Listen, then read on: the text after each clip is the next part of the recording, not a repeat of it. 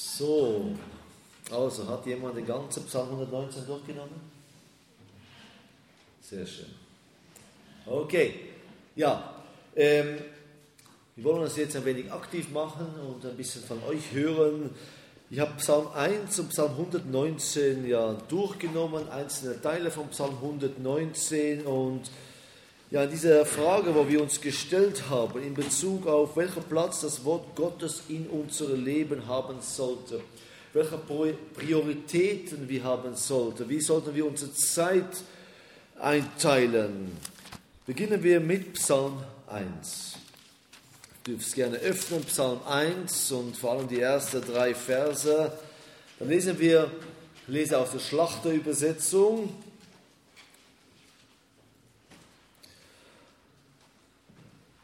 Wohl dem, der nicht wandelt nach dem Rat der Gottlosen, noch tritt auf den Weg der Sünde, noch sitzt, wo die Spötter sitzen, sondern seine Lust hat am Gesetz des Herrn und über sein Gesetz nachsinnt, Tag und Nacht. Der ist wie ein Baum gepflanzt an Wasserbächen, der seine Frucht bringt zu seiner Zeit und seine Blätter verwelken nicht. Und alles, was er tut, gerät wohl. Okay, was können wir von diesen drei Versen alles so herausnehmen in Bezug auf unseren Umgang mit unserer Freizeit, Umgang mit Gottes Wort, Umgang mit unserem Handy? Ich frage mal in dieser Runde nochmal, wer alles hat ein Handy? Okay, ich glaube, ich muss die Frage stellen, wer hat keine? Ja, also jeder hat eine. Wer hat kein Smartphone? Alle haben ein Smartphone, ich habe auch nichts anderes erwartet. Und wir sind mit vieles konfrontiert. Wir haben es gestern Abend schon durchgenommen in Bezug auf Prioritäten, die wir setzen sollten und wie wir uns selbst prüfen können, wie wir auch mit unserer Smartphone und Freizeit umgehen. Aber jetzt zurück zu Vers 1 bis 3. Was habt ihr da alles so entdeckt? Kommt, kommt auch aus euch heraus jetzt. Also, ich helfe euch. Wohl dem, der war es nicht. Wo sollte er nicht wandeln? Was heißt das?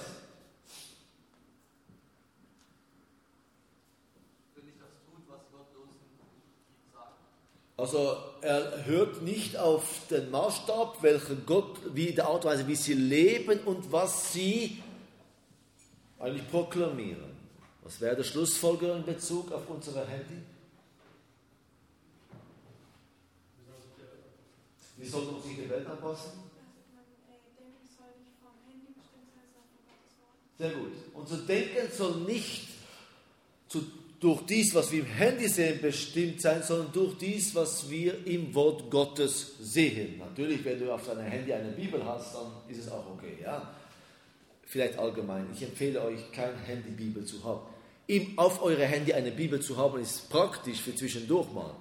Aber jeder sollte seine eigene Bibel immer dabei haben, also in Papierform. Okay, also nochmals, rate Gottlosen, also nicht bestimmt von dies, was wir eigentlich im Handy alles so konsumieren können. Okay, ich will jetzt keine Beichtsstunde haben, aber viele von uns haben Instagram. Wer hat Instagram? Wer hat TikTok? Wer hat, gut, wenn ihr diese zwei habt, habt ihr alle anderen auch schon. Okay, nehmen wir diese beiden mal, TikTok und Instagram. Was, also wie, wie viel Prozent von dies, was ihr in TikTok seht, ist wirklich nach dem Maßstab Gottes? Meint ihr? Also ich habe das ja gehabt, jetzt könnt ihr mir helfen, weil ich habe jetzt kein TikTok. Ja. Wie viel Prozent davon könnte ich sagen, ja, das, ist, das kann ich vereinbaren mit meinem Glauben? Was? 3 bis 5 Prozent. 30 Prozent kannst du vereinbaren. Das kommt tatsächlich darauf an, wie du damit umgehst. Wir müssen auch wissen, mit jedem Medien können wir auch lernen umgehen. Und trotzdem sind die wenigen, die wir damit umgehen können. Weil TikTok ist ja nicht dumm. Er will dich ja gewinnen. Er will eigentlich die Kontrolle über dich übernehmen. es willst oder nicht. Ja? Und das wird er schlussendlich auch machen können. Weil er, das TikTok ist erst in 2017 konzipiert worden. Das ist, kommt aus China. Achtung, nicht alles Chinesisches ist immer böse. Wir haben so einen Gedanken, China ist böse. Ja? Haben Sie den Gedanken auch schon im Kopf gehabt? Aber jeder einzelne Gerät, wo ihr habt, wird in China produziert. Sogar eure Textil wird dort produziert und so weiter und so fort. Alles, was ihr online bestellt, von wo kommt es meistens in diese Plastiksäcke? Von China. Ja, also ein bisschen mehr Dankbarkeit gegenüber den Chinesen wäre nicht schlecht. Ja. Die machen ja alles. Aber zurück zu TikTok. Es wurde erst 2017 und es hat innerhalb kurzer Zeit alles überholt. Es ist heute einer der größten Konzerne, die es gibt, ein chinesischer Konzern mit Sitz im Ausland und das TikTok wurde ja nicht erst dann erfunden. Das gab es in der chinesischen Raum schon sehr lange. Hat sich sehr bewährt. Es wurde dann zum westlichen Markt angepasst und als meine Kinder habe ich zum Beispiel TikTok verboten. Das war jetzt kein Gesetz, ihr müsst es nicht, was wir jetzt auch nicht haben sollten. Aber warum habe ich es ihnen verboten? Weil TikTok so genial ist. Genial in dieser Hinsicht du hörst nicht auf. Wir haben das gestern Abend schon kurz erwähnt. Du hast gesagt 30 Prozent. Aber 30 Prozent ist eigentlich wenig. Der Bruder sagte 5 Prozent. 30 Prozent ist zu wenig, damit es dich positiv auf Einfluss auf dich hat. Das heißt, 70 Prozent von was du schaust, ist oder oberflächlich oder führt es dich sogar weg von das Eigentliche ich sage jetzt mal, Werte, welche wir als Christen dahinter stehen können. Und dann kommt aber eine Schlussfolgerung, die nicht einfach ist. Wenn 70 Prozent von was ich sehe, nicht mit meinem Glaube eins ist, heißt, dass ich 70 Prozent der Zeit falsch geprägt werde. Und wenn es jetzt 70 Prozent ist, TikTok in seiner Algorithmen wird erkennen, die 70 Prozent sind ihnen auch wichtig. Also wird er was machen? Es noch mehr bringen, noch expliziter bringen, so dass schlussendlich die 30 Prozent, wo du meinst, die geistig sind, die werden schlussendlich immer weniger und weniger und weniger. Und da kommt die Frage nochmal, warum habe ich meine Kinder es verboten? Genau wegen dieser einen Punkt hat meine Tochter gemerkt, wie schnell es geht. Stundenlang am TikTok. Was hat es eine gebracht? Was bringt eine Stunde im TikTok? Was? Nix. Und wenn es nichts bringt, heißt das was für dich? Du hast eine Stunde, der nicht dir gehört, du bist ja Eigentum Gottes, wenn du ein Kind Gottes bist, eine Stunde verschwendet auf etwas, was nichts bringt. Okay, jetzt können wir auch extrem werden. Ja, wenn ich mal einen Film schaue, eine Stunde lang, zwei Stunden geht ein Film durchschnittlich, ja, bringt das, das bringt ja eigentlich auch nichts. Achtung, wir sind Wesen geschaffen, wo auch wir etwas genießen dürfen, etwas anschauen dürfen. Wir wollen nicht alles automatisch verteufeln. Aber der Punkt ist, was nimmt die Kontrolle über mich? Und wenn er sagt, der Rat der Gottlosen, nochmal, der nicht wandert nach dem Rat der Gottlosen, meint er was? Durch dies, was du siehst, wird es einen Einfluss haben auf die Art und Weise, wie du denkst. Stimmt? Definitiv. Ob, ob man es will oder nicht. Und somit, wenn wir TikTok nehmen, ist es oft der Rat der Gottlosen. Der Psalmist sagt, ich will nicht ein Teil davon sein. Also wenn er nicht daran wandert, heißt es was für ihn? Er hat es gar nicht. Wahrscheinlich würde er heute das ein bisschen anders beschreiben. Aber wenn es Gottlosigkeit ist, dann sollten wir uns davon entfernen. Der nächste Punkt ist, noch tritt auf den Weg der Sünder. Noch Sitz, wo die Spötter sitzen. Jetzt haben wir Gottlosen gesehen, Sünder gelesen und Spötter gelesen. Sünder und Spötter. Oft, wenn Sünder dargestellt wird, ist es was spannend für den Leuten. Und leider ist dies auch, was im Social Media sehr, sehr stark immer mehr kommt. Meistens Sünde von welcher Art? Nicht Sünde, dass einer der andere umbringt, sondern welche Art Sünde? Moralische Sünde. Die moralische Sünde werden auch immer stärker und stärker. Der Art und Weise, wie man sich zeigt, wenn man heute unsere Medien schaut, in Deutschland, in der Schweiz, jetzt nicht Instagram oder so, sondern einfach unsere Fernseher, was alles für Shows kommen. Es ist schockierend zu sehen, in welcher moralische Tiefe unsere Gesellschaft gekommen ist. Wenn man hört über Shows, wo 20 Frauen über, gerne mit dieser einen Mann sein wollen. Und dann liest man ein bisschen darüber und man merkt, man, es geht nur um was? Um Sünde, Unmoral. Dann gibt es so Tanzshows. Habe meine junge Schwester der Gemeinde, sie hat gesagt, ja, diese Tanzshows sind so schön. Moment, Moment. Um was geht es in dieser Tanzshow? Wie vieles ist sexistisch? Wie vieles ist unmoral? Es ist Mann und Frau, körperlich sehr eng beieinander. Ist dies, was wir als Christen als schön sehen wollen? Aber ja, das ist dies, was unsere Welt heute bietet und wir werden auch davon geprägt. Und tatsächlich, genau wie die ältere Generation meine Großeltern, die gesagt haben, wir wollen kein Fernseher haben, wegen dieser diese Gründe, weil wir bringen eine Welt in die Haus hinein, müssen wir auch als junge Menschen Entscheidungen treffen. Was, mit was wollen wir umgehen, was wollen wir anschauen, mit dem Gedanke, es prägt mich ja. Es raubt meine Zeit weg, aber es prägt die Art und Weise, wie ich denke. Ich habe es ja gestern Abend gesagt, unser Verständnis der Moral ist nicht mehr gleich wie von unseren Eltern und Großeltern.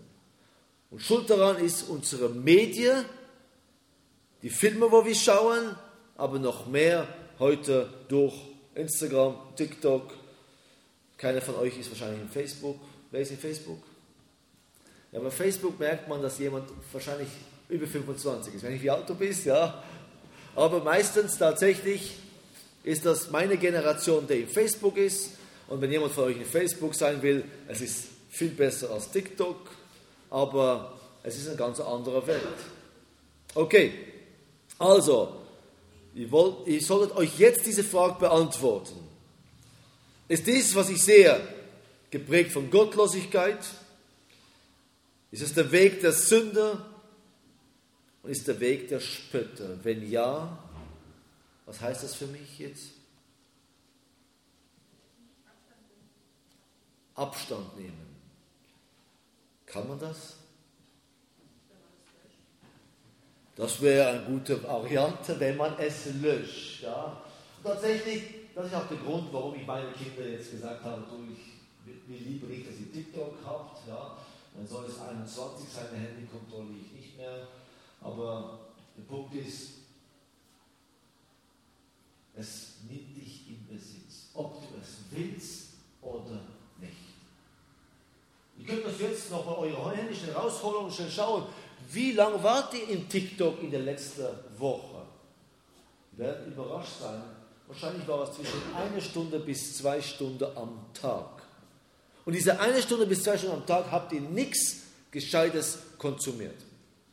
Ich würde sogar meinen, auch geistlich meistens nicht etwas mit einem Tiefgang. Ja, bei uns im Missionswerk, wir haben auch unseren Social-Kanal, wir haben auch unsere Shorts, wo wir machen aus den Predigten heraus. Aber uns ist bewusst, in dem steckt auch eine Gefahr. Wir kommen jetzt gerade zu dieser Gefahr.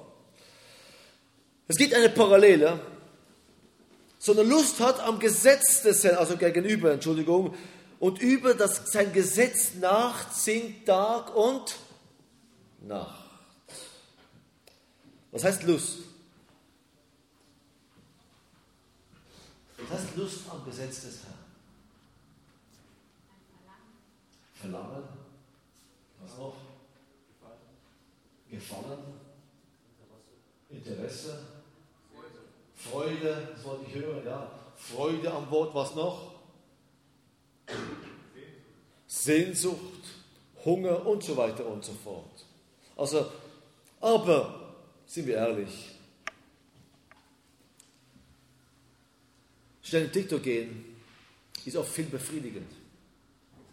Schnell ein paar Shorts anschauen im YouTube ist so viel befriedigend. Stimmt's? Und man kann schnell viele Shorts schauen. Jetzt nochmal zurück zu dieser Frage, was wir schauen. Wie viel davon war einfach nur Schrott? Einfach nicht christozentrisch. Aber im Wort Gottes hineinzugehen, Lust am Gesetz des, des Herrn, das ist ein ganz anderer Level. Aber vielleicht müssen wir es gar nicht so kompliziert machen. Was heißt Lust? Wir haben gesehen, Freude, Sehnsucht und so weiter. Aber er geht ja weiter und er sagt, sondern seine Lust hat am Gesetze sein und über seine Gesetze nachsinnen Tag und Nacht. Jetzt kommt etwas, das Nachsinnen.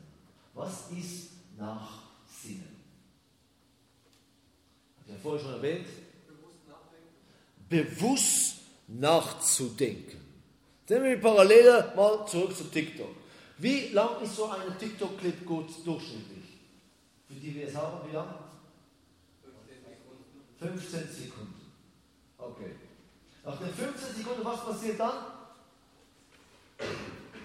Kommt der nächste Clip, nochmal 15 Sekunden. Nehmen wir an, ihr schaut nur geistliche Clips. Ob es so viele gibt, weiß ich gar nicht. Ja? Nur geistliche. Also die 30% werden zu 100%. Wenn ihr dann 60 Minuten in TikTok seid, eine durchschnittliche Clip 15 Sekunden, habt ihr wie viele Clips in einer Stunde geschaut? Was? 240 Clips. Okay? Wenn ihr dann wirklich dran wart. Nehmen wir an, 180. 180 Clips mit irgendeinem geistlichen Thema. Was habt ihr nachher im Kopf?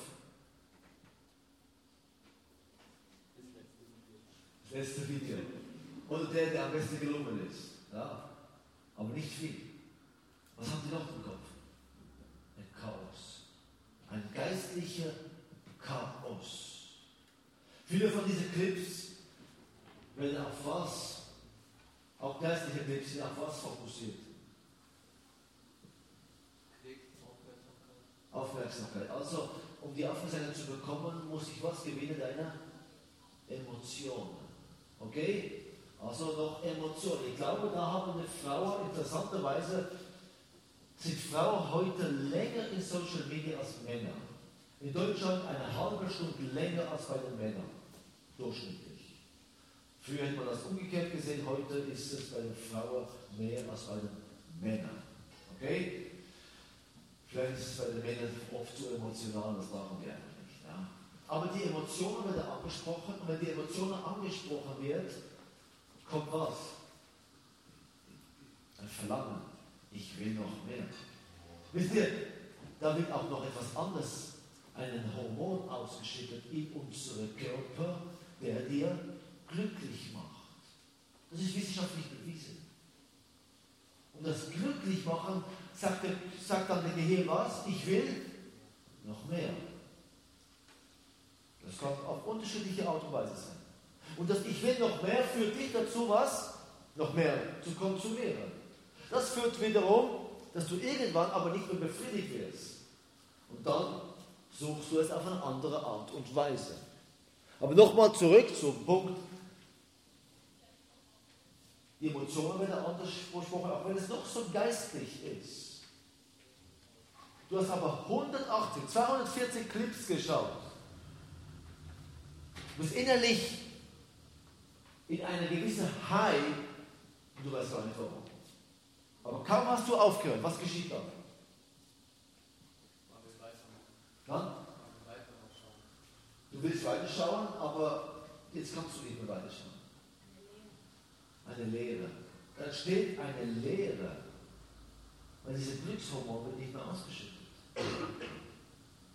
Und du hast nicht gelernt, was es wirklich heißt, wahre Glück zu haben. Und da kommt eben dieser Punkt des Nachsinnen. Der, die meisten von euch sind zwischen 16 und 25, nehme ich an. Ja? Und ihr habt ein Problem. Ihr habt durch diese neuen Medien, weil ihr alle mit diesen Medien aufgewachsen seid, habt ihr eins nicht mehr gelernt. Nachzusehen.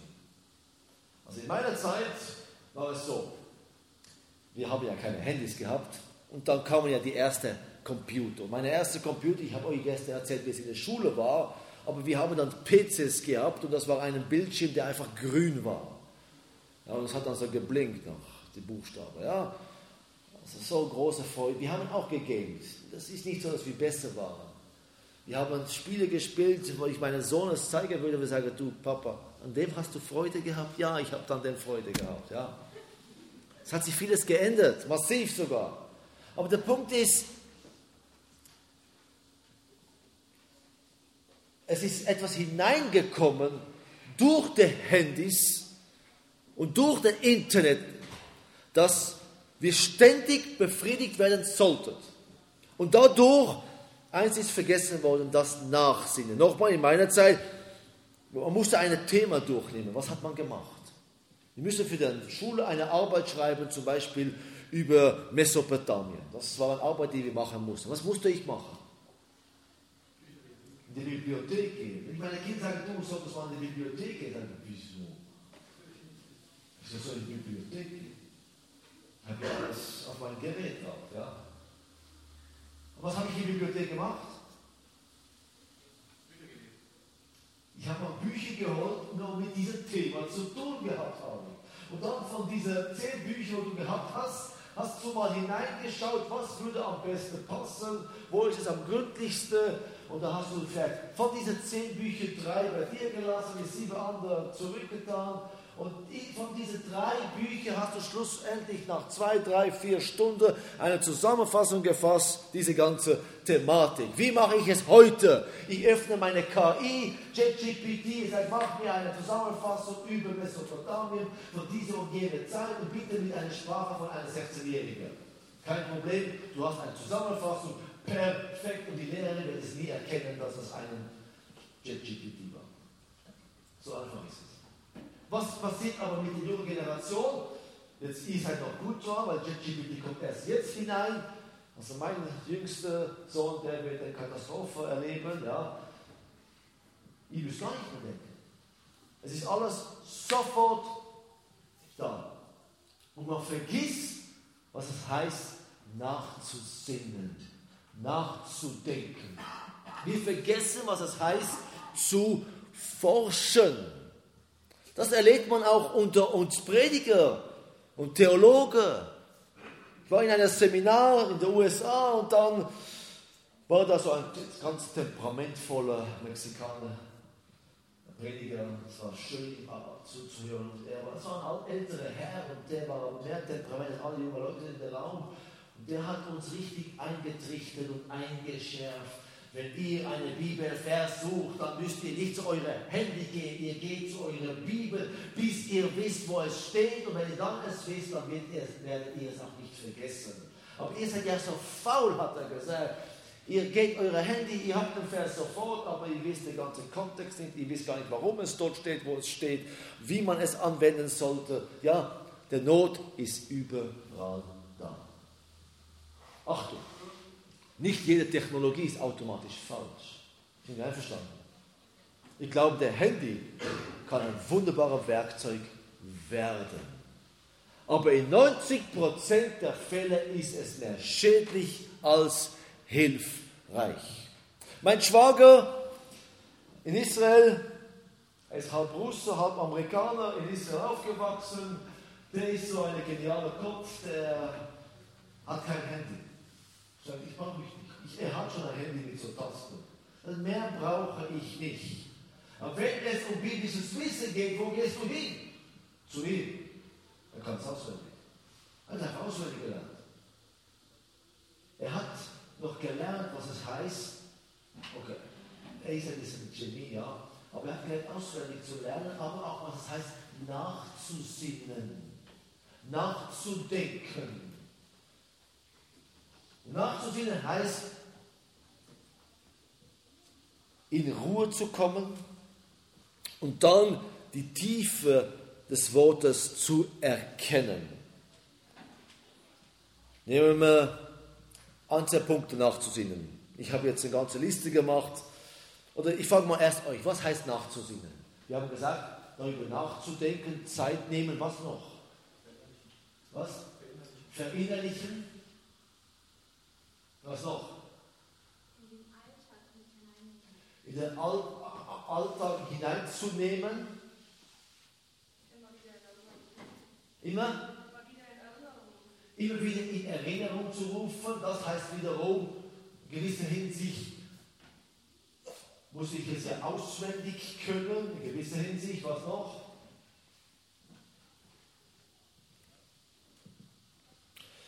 Okay, jetzt nehmen wir einen Text. Ihr habt jetzt vorher Psalm 190 genommen, Psalm 1. Nachzusingen heißt nachzudenken, darüber zu beten, laut repetieren und dann diese Frage zu stellen, was sagt dieser Text über meine momentane Situation? Jetzt um einen geistlichen Text. Was lerne ich über die Eigenschaft Gottes anhand dieser Text? Eine wichtige Frage. Wenn ihr Gottes Wort durchnimmt, ist es wichtig, diese Frage zu stellen, Gott, wie offenbarst du dich durch den Text? Welche Verheißungen offenbart dieser Text? Offenbart der Text eine Sünde oder Verhalte, von denen ich mich entfernen sollte? Gibt es in diesem Text Befehle, die auch mir angehen? Inwiefern beeinflusst dieser Text meine Beziehung mit Gott sowie mit den Mitmenschen? Bin ich einverstanden mit dem, was der Geist Gottes mich durch diesen Text offenbart? Bin ich bereit, mich seiner Wille zu unterordnen? Nochmal, wenn ein Text oberflächlich bleibt, dann spricht das nicht mein Innerer an, und wenn es mein Innere nicht anspricht, dann werde ich auch nicht verändert. Aber durchs Nachsinnen vom Text und der Grund, warum es steht und was Gott mir sagen will durch den Text, wird es was ansprechen? Geist, Seele und Leib, meine ganze Ich. Eine andere Frage, offenbart dieser Text mir etwas über dem ich Gott danken muss? Und dann diese Frage, wie kann ich durch diesen Text Gott näher kommen. Weil der Psalmist, er sagt ja, der Mensch, der Lust hat am Gesetz des Herrn und über sein Gesetz nachsinnt Tag und Nacht. Was ist das für ein Mensch? Vers 3. Kann jemand das lesen? Psalm 1, Vers 3.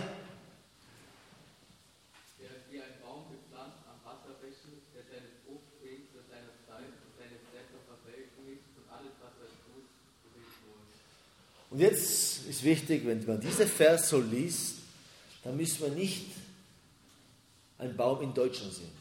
Kann man natürlich. Aber ein Baum gepflanzt an Wasserbächen wo? Da, wo es trocken ist. Okay? Die Trockenheit können wir ein Bild unserer Gesellschaft sehen. Aber der Baum, der gepflanzt an Wasserbächen, was geschieht da? Er bekommt tiefe Wurzeln und er wird immer fester und fester. Und das, der Wasserbach ist was? Es ist das Wort Gottes. Und für einer im Orient, in Israel, war es Gott klar, was der Psalmist meint. Es gibt äh, in der Wüste auch Wasserbächen. Die sind zu kurzer Zeit, hat das dort Wasser und dann trocknet es aus für ungefähr acht bis zehn Monate in der Wüste. Manchmal gibt es fast zwei, drei, vier Jahre kein Wasser in diesem Bach. Und trotzdem wirst du in dieser sehr breiten Bach oft Bäume sehen. Welche Bäume?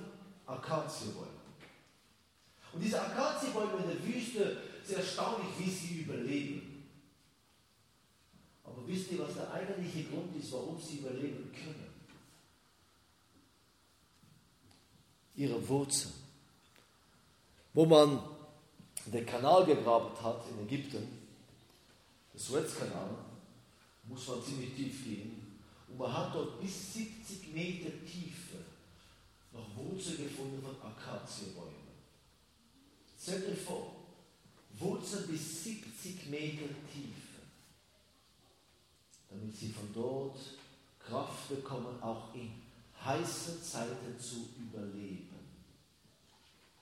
Und das genau gleiche Bild wendet er an auf unsere geistliche Leben. So sollten wir sein. Wie der Akazienbaum in der Wüste, gepflanzt an Wasserbächen. Nochmal, nicht da, wo ständig Wasser ist. Aber dann, wo das Wasser kommt, dann wird es aufgesaugt. Und aus der Tiefe wird es herausgenommen, damit man Kraft bekommt. Und solche sollten wir werden. Und wie werden wir es? Durch das Nachsinnen. Und er sagt Nachsinnen Tag und Nacht. Tag und Nacht. Das heißt, es gibt keinen Moment in deinem Leben, wo es schlussendlich nicht um was geht? Um Gott. Der Grund, warum du lebst, ist, weil Gott es so wollte. Der Grund, dass du ein Kind Gottes geworden bist, ist schlussendlich, weil Gott sich, sich dich offenbart hat. Aber du bist ein Eigentum Gottes geworden, haben wir gestern Abend gesehen. Und somit das Nachsinnen Tag und Nacht ist was für ein Nachsinnen? Du bist in deinem Arbeitsplatz. Wer von euch arbeitet, ist nicht in der Schule? Ja? Was, wie viel, was arbeitest du? Bist du Industriemechaniker, jetzt bist du der Arbeitsplatz, darfst du da Bibel lesen während der Arbeitszeit? Wäre ziemlich komisch, ja. Also wenn du eine Kündigung bekommst und du kommst zu mir als Gemeindeleiter, ist selber schuld. Ja. Du bist vielleicht sehr fromm, aber das ist eine fromme Art, der nicht der Platz hat im Arbeitsplatz, sondern deiner Zeit gehört dein Chef. Aber der Psalmist sagt doch, ich muss über Gottes Wort nachsinnen. Gott, da sagst du deinem Chef, ich muss mich Gott unterordnen und ich will so arbeiten. Ja. Geht das? Nein, geht das nicht, ist ja klar. Ja, was heißt dann der Nachsinnen den ganzen Tag durch? Beten.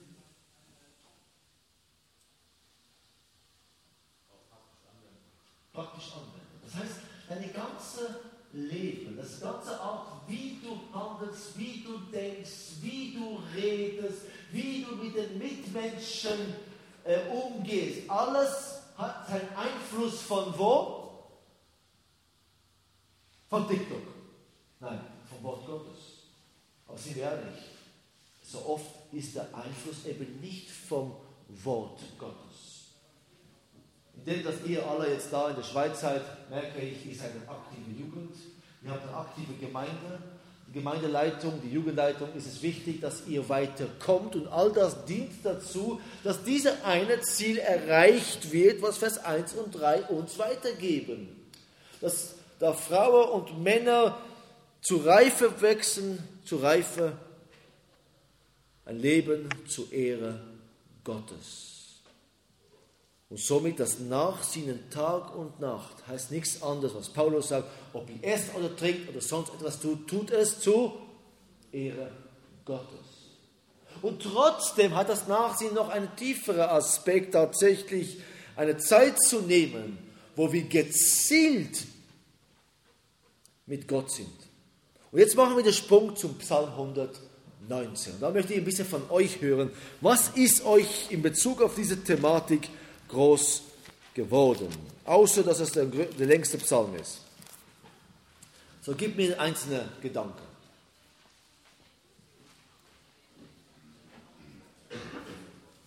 Was ist euch da in dieser stille Zeit groß geworden? Vers 57, äh, das ist mein Teil, ja, das ist dein Wort folge. Äh, wenn es dein Wort geht, ist es mein Teil, auch zu leben. Ja. Ich lese es nochmal vor, 57 hast du gesagt, ja? Und ich will, 57? Entschuldigung. Du bist mein Teil, o oh Herr, dass ich deine Worte befolge. Also der Psalmist, er entscheidet sich ganz bewusst zu was? Für Gehorsam. Ein Gehorsam, der ihren Ursprung wo hat? Im Wort Gottes. Also es ist auch eine Entscheidung, die ich treffe. Noch ein anderer Vers, wo euch groß geworden ist. Vers 9. Kannst du es laut lesen?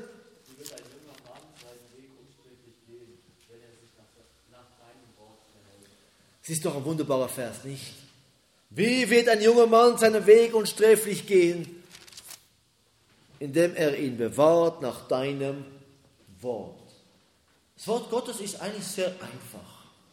Oft wird diese Frage gestellt, was muss ich machen, um vor Gott wohlgefällig zu sein?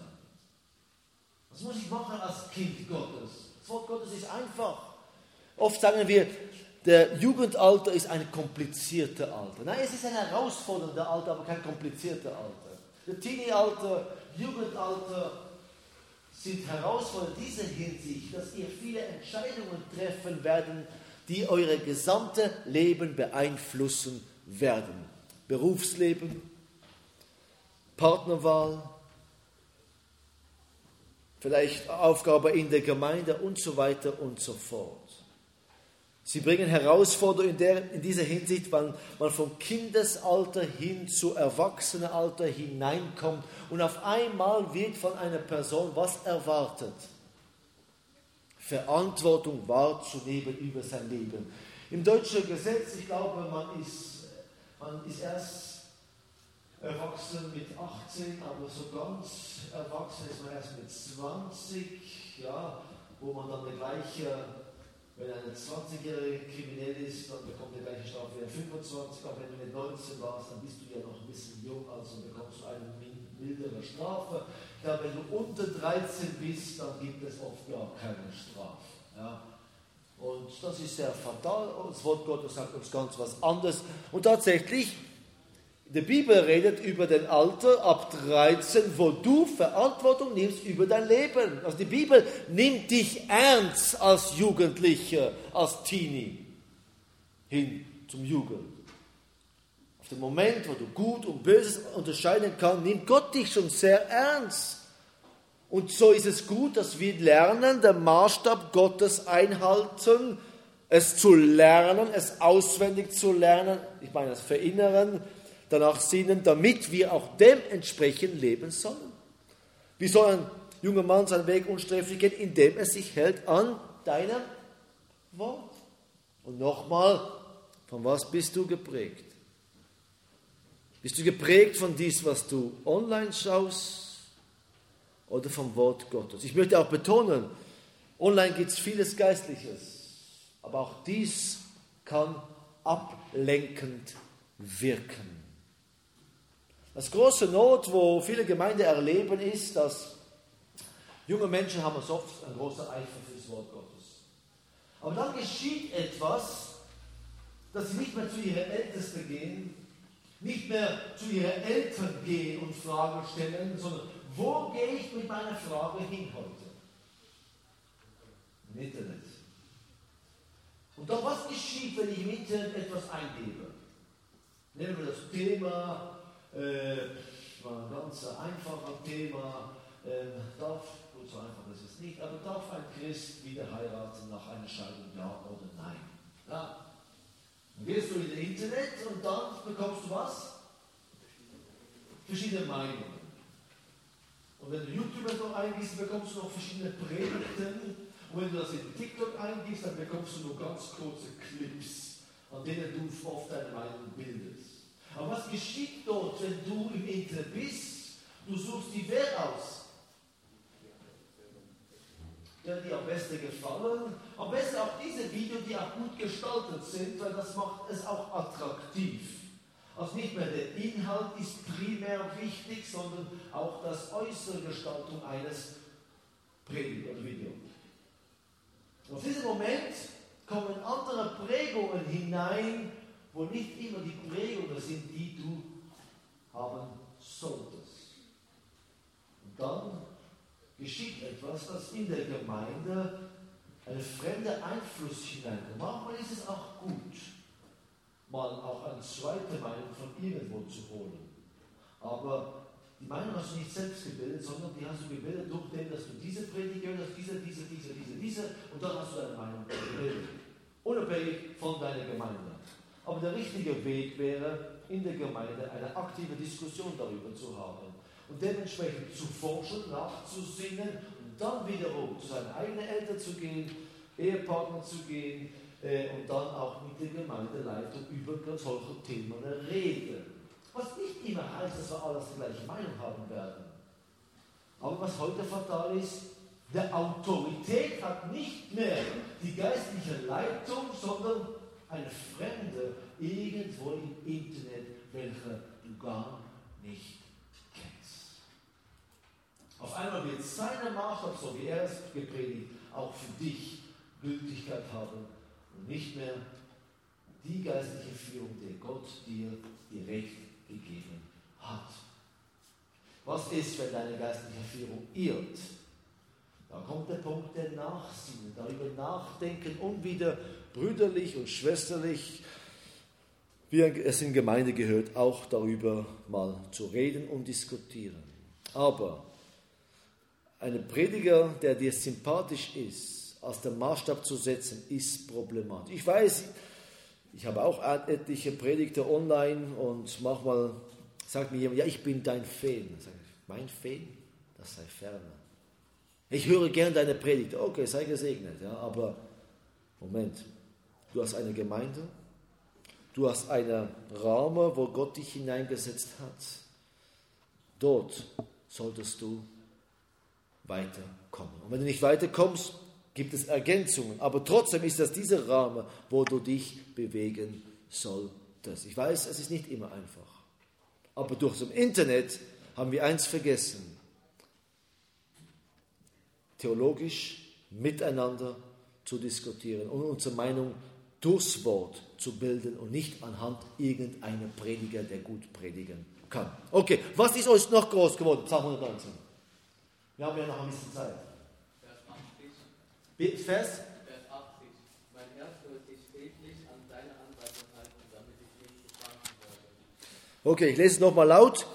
Mein Herz soll sich redlich an deine Anweisungen halten, damit ich nicht zu Schanden werde. Jetzt spricht er der Herz an. Was ist der Herz? In der biblischen Sprache. Was? Die Kommandozentrale. Sehr guter Gedanke. Wanderzentrale. Von da kommt alles. Was der Herz voll ist, geht der Mund über. Deine Gefühle, Emotionen, Gedanken, Entscheidungen kommen vom Herz. Also der Kommandozentrale. Und der sollte nochmal, mein Herz soll sich redlich an deine Anweisungen halten. Und der Grund warum, damit ich nicht zu Schanden werde. Halte dich an den Maßstab, welcher im Wort Gottes vorkommt. Okay, was noch? Vers 59.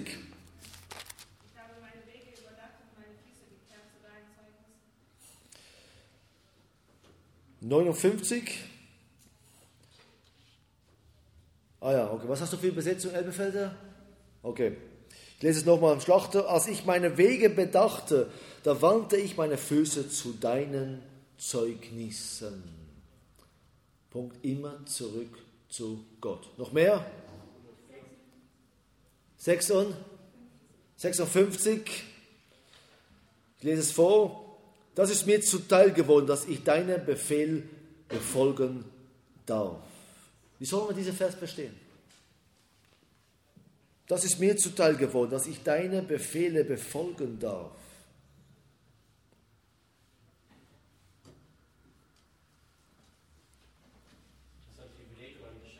Es ist ein Privileg und Geschenk, zu Gott zu gehören. Wer von euch ist in einer christlichen Familie aufgewachsen? Okay, die meisten. Und oft bei der Taufe hört man so einzelne Zeugnisse. Und da hört man das Zeugnis eine typische junge Person, die in der christlichen Familie aufgewachsen ist. Ja, ich habe mich irgendwann bekehrt zwischen 5 und 10, ich kann nicht genau sagen wann. Und ja, seitdem bin ich gläubig, bin ich ein Teil der Gemeinde und heute will ich bezeugen, was ich damals schon verstanden habe, ich gehöre Christus. Alle sagen, na schön. Da kommt einer mit einem Zeugnis, ich war tief in der Droge, er wusste nichts von Gott. Und da bekam ich ein Traktat, ich habe es gelesen, er wusste, es ist wahr. Und da hat Gott mich aus diesem Sumpf der Droge herausgeholt. Und heute darf ich bezeugen, ich gehöre ganz Gott, ich bin clean und so weiter und so fort. Und alle sagen was? Der hat das erlebt, von einem Extrem zum anderen. Und dann sagt der Christ, diese Erlebnis habe ich nicht gehabt. Das fehlt mir ein wenig. Hä? Das fehlt dir? Nein, das fehlt dir nicht. Jeden Tag solltest du vor Gott kommen und sagen, danke Herr, dass du mich davon bewahrt hast. Wisst ihr, in eine christliche Familie aufzuwachsen, ist ein Geschenk. Habt ihr mal die Frage gestellt, warum eure Kollegen in der Schule nicht in einer christlichen Familie aufwachsen? Und wie wachsen sie auf? In der Gesellschaft heute. Ohne Wissen von Gott. Null. Ihr wächst vom, vom Säuglingalter schon mit das Wort Gottes. Mein Sohn, der Dreijährige, der erzieht mich so regelrecht. Letztes war er krank, er ist noch krank und dann habe ich ihn zum Bett gebracht und er mit seiner Fieber liegt. Äh, sage, okay, Sohn, jetzt schreibst du die Bete noch. So, nein, Papa, wir müssen noch lesen. Ja. Also er wollte unbedingt noch Bibel lesen. Schön, ja. Äh, Augen waren immer zu, aber wehe, wenn ich nicht gelesen hätte. Es ist ein Privileg, als Dreijährige, Zweijährige schon die Geschichte Gottes zu hören, in eine Gemeinde aufzuwachsen. Es ist ein Geschenk und das ist vielleicht auch ein Mangel der Verständnis von Gottes Gnade, was er uns geschenkt hat, die in christlicher Familie aufgewachsen sind. Nein, sehnt euch nicht nach diesem krassen Moment, sondern sagt Gott, danke Herr, dass ich vom Babyalter schon in diesem Schutz deines Geistes aufwachsen durfte. Logisch muss dann auch so eine junge Person auch sich die Frage stellen, gehöre ich ganz Christus? Bin ich ganz dabei? Weil tatsächlich bei jemandem, der sich aus der Welt bekehrt, ist oft nach seiner Bekehrung sein Wandel radikaler als bei vielen Christen. Und das sollte auch für uns eine Lektion sein. Bin ich ganz dabei? Zum Beispiel oft bei solchen, die sich auf der Welt bekehren, wenn du dann ihre Handys anschaust, die haben kein Instagram, kein TikTok, nichts. Warum nicht? Weil sie wussten, wie es ihnen nur geschadet hat. Und auf einmal merkten sie, wie groß Gottes Liebe und Gnade ist, dass er sie befreit hat und sie trennen sich von allem, was sie überhaupt weggeführt hat. Und das können wir von denen auch lernen. Was geschieht oft aber nach drei, vier Jahren so einer Bekehrung? Leider. Was sagt der Herr, die Gemeinde Ephesus in der 7. Cent schreibt, du hast das erste Liebe verlassen. Was ist diese erste Liebe?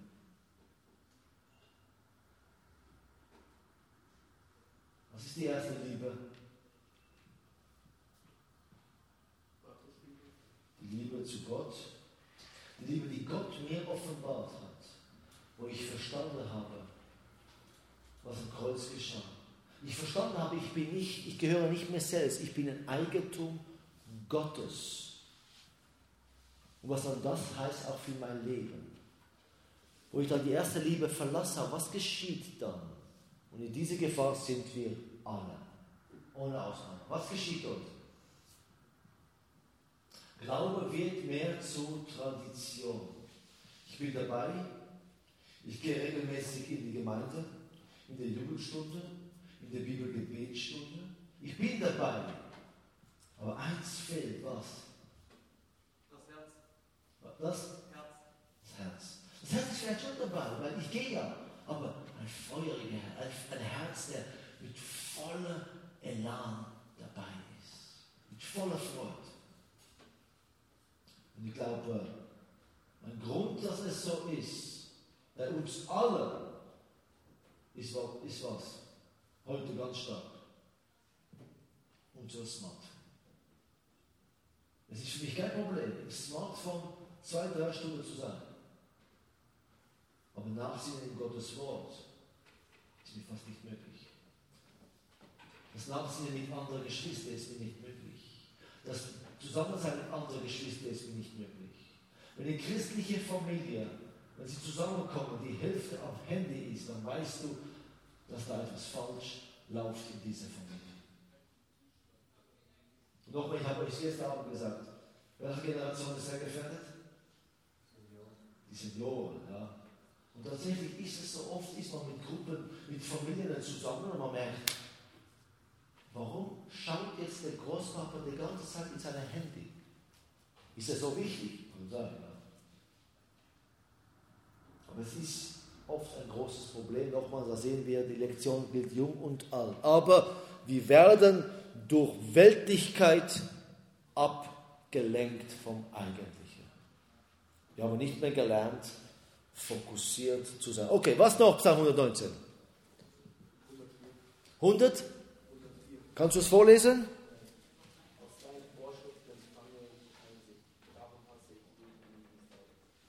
Wow. Nochmal, ich lese es. Von deinem Befehl oder Vorstellung werde ich verständig. Darum hasse ich jeden Pfad der Lüge. Was heißt hasse? Vermeide, das wäre ein Resultat. Was? Abwenden, verabscheue, nicht ausstehen können. Sehr gute Erklärung. Nicht ausstehen können. Ich hasse das Böse. Okay, gehen wir zurück zu Instagram, TikTok, Internet. Hassen wir das Böse? Was wäre der Resultat, wenn ich das Böse wirklich hasse und in Instagram, TikTok und so weiter das Böse proklamiert wird? Löschen. Von was? Eigentlich löschen von TikTok, Instagram und so weiter. Sage ganz offen, ich habe auch Instagram gehabt. Ich bin, habe mit Instagram vieles Neues entdeckt. Bin ein leidenschaftlicher Handwerker.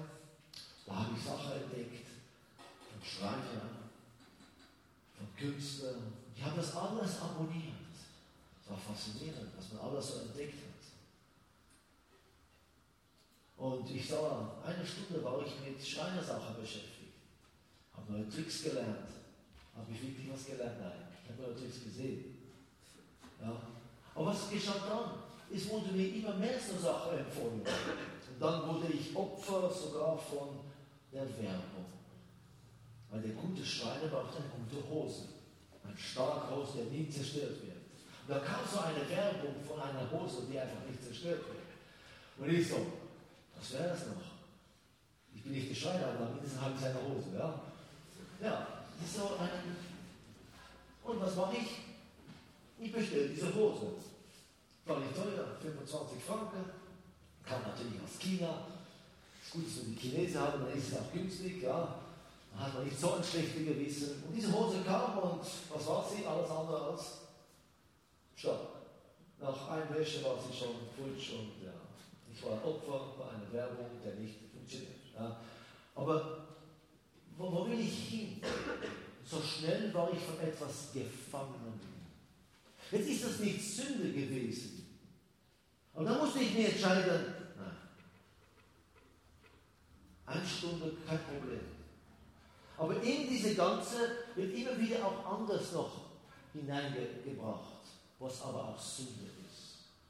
Jetzt kannst du dich entscheiden, weiter scrollen oder es anzuschauen. Und das beginnt schon das Problem. Du führst dich selbst in Anfechtungen hinein. Und somit hasse es. Und weil du es hast, was solltest du machen? Es löschen. Ich will, das Wort hassen will ich noch auf eine andere Ebene nehmen. Wer hat von euch Netflix? Okay. In Netflix gibt es ja sehr vieles, was man anschauen kann. Sogar darf. Aber, ich habe ja gestern Abend die Serie erwähnt, eine Serie, wo ich auch mal geschaut habe und ziemlich schnell habe ich entdeckt, bei dritter Staffel, fast zu spät entdeckt, dass es nichts ist. Und jetzt das Wort hassen. Ich hasse, was nicht Gott meint. Ich hasse dies, was Gott einen falschen Maßstab mir weitergibt. Gibt es eine Serie in Netflix, wo ihr mir jetzt empfehlen könnt, wo ihr sagen könnt, es ist sauber, es ist realistisch und ich kann es mit meinem Glauben vereinbaren. Gibt es eine? Was? The Chosen. Über Chosen können wir natürlich auch diskutieren jetzt. Ja? Aber es wäre eine Diskussion, wäre auf der theologischen Ebene. Aber das wäre tatsächlich, aber ich glaube, der ist in Netflix gar nicht da. Der war eine Zeit lang, okay. Also, jetzt ist er nicht mehr dort, da kann man Netflix löschen. Ja? Okay. Gibt es eine Serie, wo man dann sagen kann, ja, das kann ich jetzt schauen. Einer meiner Kinder, der hat auf einmal Netflix auf seinem Computer gehabt, sagt, du, wieso hast du jetzt Netflix? Wir haben doch als Familie entschieden, wir haben kein Netflix. Ja, das ist der Abo von meinem Kollegen. Okay, ist ein bisschen in die graue Zone hinein. Und dann äh, sagt er, okay, aber was schaust du? Das ist gerade ein Problem. Und ich will euch wirklich äh, Tipp geben. Ich bin über 40 und wenn ich jetzt zurückschaue, die letzten 20, nein, 30 Jahre, ich hätte mir gewünscht, dass jemand mir auch krass gesagt hätte, setze Maßstabe radikaler und, und richtig. Hätte gewünscht, dass ich vieles nicht angeschaut hätte und das noch vor der Zeit von Netflix, Instagram, TikTok und weiß der Kuckuck was, ja? Sondern hätte mir gewünscht, dass jemand gesagt hätte, nach welcher Maßstab prüfst du was? Und ich habe hundertfach mehr, als wir damals hatten. Aber genau da braucht es im jungen Alter klare Maßstäbe. Was ist am einfachsten? Am Abend, wenn man müde ist, einen Film zu schauen und nicht die Wort Gottes zu lesen. Und nicht zu beten. Und genau da, wenn ihr das, was der Psalmist sagt, für euch wahrnehmen wollt, müsst ihr was machen in Bezug auf das, was wir schauen. Es, wenn du es hast, dann machst du was, dann bringst du es um. Wenn es umbringst, ist es nicht mehr da. Okay? Und es ist tatsächlich es verabscheuen. Und ich bete, dass die wenigsten von uns den Mut haben, diesen Weg zu gehen. Ich möchte auch kein Gesetz machen. Wenn du selber erkennst, nein, ich brauche es nicht. Ich muss selber entscheiden, was ich schauen werde, aber wenn es dann nicht sauber ist, dann will ich es lassen. Und ja, wir erleben es als Familie, wir schauen mal einen Film. Aber das Problem ist, was wir jetzt als Familie haben, wir suchen einen Film, um zu schauen. Und wisst ihr, wie lange es geht, bis wir einen Film finden, den wir schauen wollen? Das geht meistens eine Stunde bis zwei. Und äh, da haben wir irgendwie einen Film gefunden, haben wir angefangen zu schauen und dann was merken wir? Okay, ist nicht ganz koscher, gut, dann kannst du ein bisschen schneller gehen, bla bla bla. Und am Ende der Film sage sag ich meiner Frau, was haben wir unsere Kinder jetzt angetan? Ja? Ist das wirklich gut gewesen? Nochmal, es ist nicht immer Sünde, der gezeigt wird, aber der Botschaft, der vermittelt wird, der Sprache, der vermittelt wird. Und es ist nicht so einfach. Wir leben in dieser Welt, aber es liegt an jeder Einzelne persönlich, dies wahrzunehmen, was da steht. Darum hasse ich jeden Pfad der Lüge. Ich hasse Ehebruch, darum will ich nicht Ehebruch sehen. Und jeder romantische Film, jeder, ohne Ausnahme fast, wird Ehebruch proklamiert. Stimmt's? Denkt mal an die romantischen Filme. Stimmt's? Okay, wer hat mal einen romantischen Film gesehen? Okay. Ist das so gewesen? Also was heißt das für uns? Löschen. Gar nicht mehr anschauen. Ja. Es ist leider so, der Maßstab ist so in der Welt und es gibt wenig christliche Filme, die man tatsächlich anschauen kann. Aber wir dürfen eins nicht vergessen, wenn ein Erwachsener vielleicht mit gewissen Sachen gut oder besser gesagt mit anderen Augen anschauen kann, sind die meisten Jugendlichen zwischen 16 und 25 noch sehr, man kann euch noch sehr stark prägen. Darum prägt euch geistlich und nicht durch den Maßstab der Welt. Okay, äh, was haben wir für Zeit? Ja, wir nehmen noch einen Vers, zwei Vers. Okay, noch ein Vers, zwei, wo groß geworden sind. 97.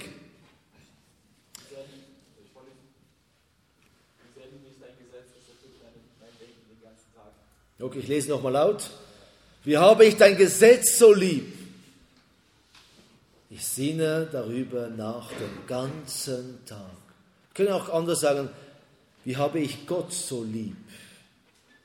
Dein Gesetz. Wenn wir das Gesetz vor Augen haben, was denken wir? Langweilig. Langweilig. Warum? Weil es schwer zu lesen ist. Es ist schwer zu lesen. Weißt du, wenn du es mal im Hebräisch liest, dann weißt du, was das heißt schwer. Okay? Also, schwer zu lesen ist. Gesetz erinnert auch einen, dass man in bestimmte Grenzen gepresst wird. Das musst du folgen. Also viele von uns, wo vielleicht in einer sehr konservativer Umgebung aufgewachsen sind, haben Probleme mit dem Ausdruck Gesetz.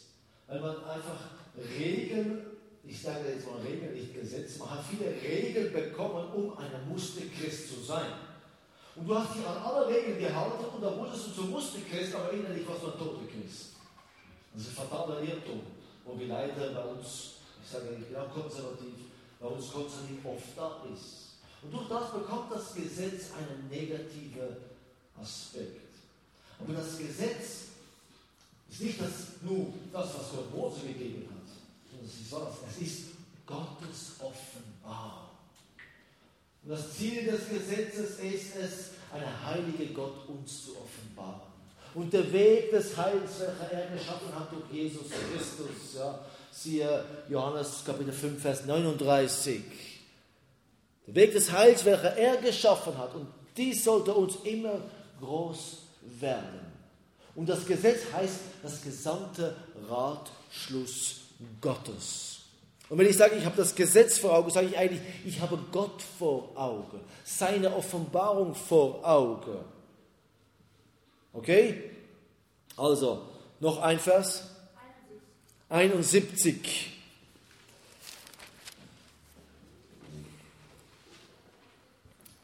Ich lese es vor. Es ist gut für mich, dass ich gedemütigt wurde, damit deine Anweisung lerne. Nicht so einfacher Vers, nicht? Was heißt gedemütigt? Bloßgestellt, das wäre der krasseste Art, ja. Achtung mit dem Bloßstellen, müssen wir auch aufpassen. Wenn jemand in der Gemeinde eine Sünde gemacht hat, ist es meine Aufgabe, ihn bloßzustellen? Wenn mein Bruder oder Schwester gesündigt haben, ist meine Aufgabe, zu ihm zu gehen und ganz geschwisterlich miteinander diese Sache anzugehen und es von Gott in Ordnung zu bringen. Aber tatsächlich, es hat auch ein wenig mit bloßzustellen. Aber in welcher Hinsicht? Was? Man macht sich kleiner. Manchmal werden wir gedemütigt durch einen gewissen Umstand. Man wird vielleicht in eine Situation hineingebracht, wo wir kraftlos werden, wo wir merken, ich kann gar nicht. Ich kann gar nicht. Ich habe weder der Kraft, noch die Kapazität da, eine Lösung zu bringen. Und auf diesem Moment geschieht was? Eine Kapitulation vor Gott. Und damit hat es auch zu tun, diese Kapitulation vor Gott, damit nicht ich mehr im Zentrum bin, sondern Gott im Zentrum. Wenn man jung ist, ist man oft sehr stark, mindestens äußerlich. Ja, man ist oft noch gesund und viele Geschwister, die älter werden, auf einmal durch die Altersgebreche, die hineinkommen, was geschieht dort? Man wird abhängiger. Aber in dieser Abhängigkeit geschieht noch etwas, abhängiger vom Menschen, aber auch abhängiger von Gott. Und was geschieht bei der älteren Generation, wo sie abhängiger werden von Gott? Etwas sehr Positives. Sie beten mehr. Weil auf einmal merken sie, ja, früher konnte ich, aber eigentlich so immer aus eigener Kraft. Auf einmal merkt man, Gott, nicht ich, sondern du solltest es machen. Und auf einmal bekommt man eine Generation, der mehr betet. Darum eine Gemeinde, und ich glaube, so ist es bei euch auch, man braucht mindestens in jeder Gemeinde vier bis fünf Generationen. Nicht weit von uns ist eine sehr große Jugendgemeinde, der ICF, mit bis über 1000 Personen jeden Sonntag. Aber in dieser Gemeinde fehlt eine wichtige Generation. Das ist welche Generation? Der ältere Geschwister. Ja, ältere Person fühlt sich dann wohlfühlen, das ist ja sehr laut. Ja? Und somit fehlt eine Generation. Aber diese Generation ist nicht nur, dass sie fehlen, was fällt dann auch auf? der betende Teil einer Gemeinde. Okay? Das ist darum, eine Gemeinde sollte vier, fünf Generationen haben. Von Babys bis zu Urgroßeltern. Und gemeinsam tragen wir die jungen Menschen, ihr seid die nächste Generation eurer Gemeinde. Und ihr seid die, wo Energie und Kraft habt. Und diese Energie und Kraft muss geführt werden von guten Leitern, die wiederum aber von einem betenden Teil der Gemeinde mitgetragen wird, so dass ihr zur Ehre Gottes in eurer Jugendkraft auch gottgemäß wirken könnt. Und darum braucht es alle Generationen. Also, im Alter gedemütigt, in der Schwäche gedemütigt, aber es passiert auch jungen Menschen. Wenn man mal ins Sünder fällt und das kommt heraus, das kann auch eine Demütigung sein, der aber was dafür, zu was dient? Zur Erneuerung, die Sache in Ordnung zu bringen und dann wiederum eine ganz neue Anfang zu machen. Nehmen wir an, es war David, der diese Psalm geschrieben hat. So sagt es die jüdische Tradition. Ist nicht ganz klar, ob er es war. Nehmen wir an, es war David. Wo wurde er gedemütigt?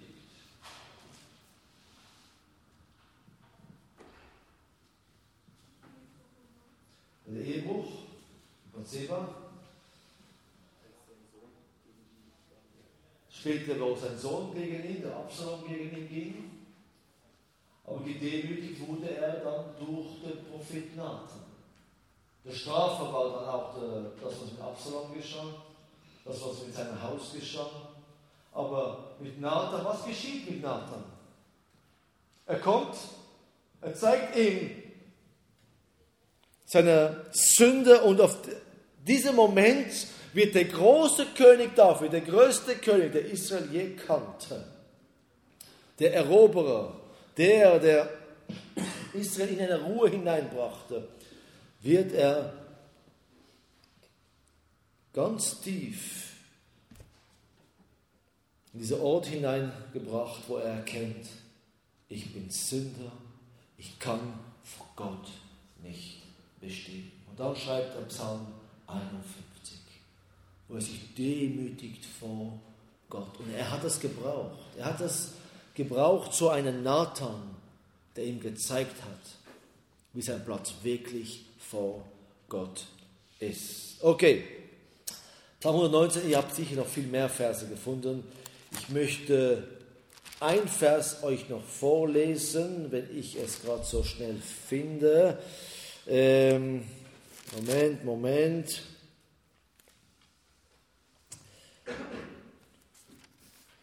Diese 176 Verse findet man nicht so schnell. Es ist am Schluss. Okay, ich sage es in meine Worte.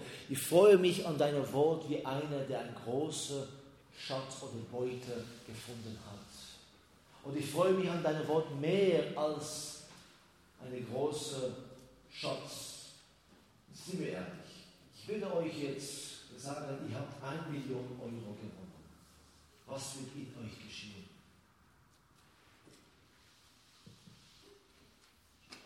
Was? Freude. Warum? Gewinn ist. Weil du schon deine Träume vor Augen hast. Ja? Vielleicht ein Haus, ein neues Auto, noch Ferien, keine Probleme mehr. Alles ist auf einmal okay. Und du freust dich regelrecht, wenn du diese Million Euro auf deinem Tisch siehst. Ja? Psalmist sagt, ich freue mich viel an dein Wort. Im Wort Gottes haben wir alles, was wir brauchen, um ein Leben zu führen zu Ehren Gottes. In einer Million Euro hast du es nicht. Umgekehrt. Wenn du diese bekommen wirst, wird es dich wegführen von, dem. Der Psalmist erkennt das und er sagt, ich freue mich an dein Wort mehr als eine große Beute. Aus diesem Psalm, habt ihr gemerkt, könnt ihr noch viel mehr herausholen als man in irgendeinem Psalm sieht in Bezug aufs Wort Gottes. Wir werden noch einzelne Punkte später sehen. Jetzt habt ihr eins gemerkt im Psalm 119. Was kommt in jedem einzelnen Vers dieser Psalm vor? Jeder einzelne Vers. Außer zwei Verse. Aber die habt ihr sicher nicht gefunden. Gottes Gesetz. Gottes Gesetz. Ein Synonym für Gottes Gesetz. Dein Gesetz, deine Wege, deine Anweisungen und so weiter. In jeder einzelne Vers ist es ein Lobpreis, wo der Psalmist seine Abhängigkeit von Gott zeigt und seine Sehnsucht nach Gottes Wort, Maßstab, Regel, Gesetze, Anweisungen, Bestimmungen, Wort, Befehle und so weiter. In jeder einzelne. Okay? Also ich möchte euch ermutigen, diese Psalmen noch tiefer durchzunehmen und dann die Parallele zu nehmen zu eurem Alltag, zu eurem Umgang mit eurem Handy und fragt euch, an was habt ihr mehr Freude? Hat jemand noch Fragen? Irgendeine Ergänzung? Okay, wie geht es weiter?